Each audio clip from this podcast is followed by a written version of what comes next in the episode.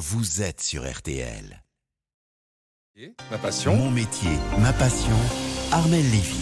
Et chaque samedi, Armel, vous tendez votre micro à des hommes, des femmes qui sont amoureux de leur métier, de leur euh, profession. Bonsoir. Bonsoir. Et ce soir, vous nous amenez euh, rue Saint-Anastase, c'est à Paris. On va à la rencontre de Claire Lequelec. Elle est la présidente du Conseil français des architectes d'intérieur. Alors le métier d'architecte d'intérieur, c'est intervenir dans le cadre bâti. Donc un maître d'ouvrage m'appelle pour restructurer son appartement. Actuellement, euh, c'est un couple qui vit dedans. Avant, c'était ce même couple mais avec trois enfants.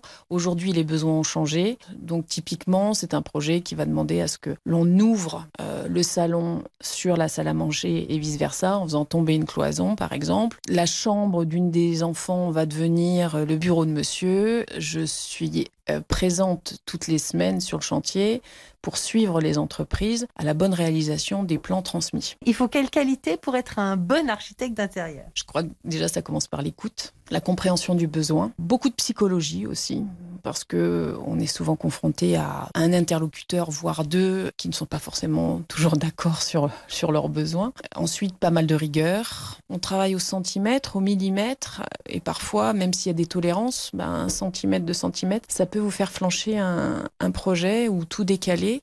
Avoir toujours en tête que derrière tout ce que l'on peut créer, ben, il va y avoir une vie derrière, donc euh, c'est un peu le bien pensé de la création. L'idée, c'est euh, vous êtes là pour embellir euh, les intérieurs? Plus qu'embellir, je dirais que c'est euh, donner un sens soit à ce qui existe, donc à l'existant, ou donner un sens à ce que va devenir le lieu. C'est habiter l'espace avant tout.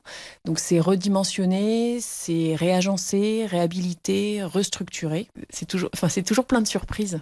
Un nouveau projet, c'est toujours plein plein de surprises. Même quand vous enlevez, euh, quand vous enlevez un plancher ou un sol ou même un papier peint, des fois, et que vous avez des, des écrits qui datent de, plusieurs euh, dizaines d'années avant, c'est toujours assez surprenant. C'est plein d'émotions en fait, un chantier.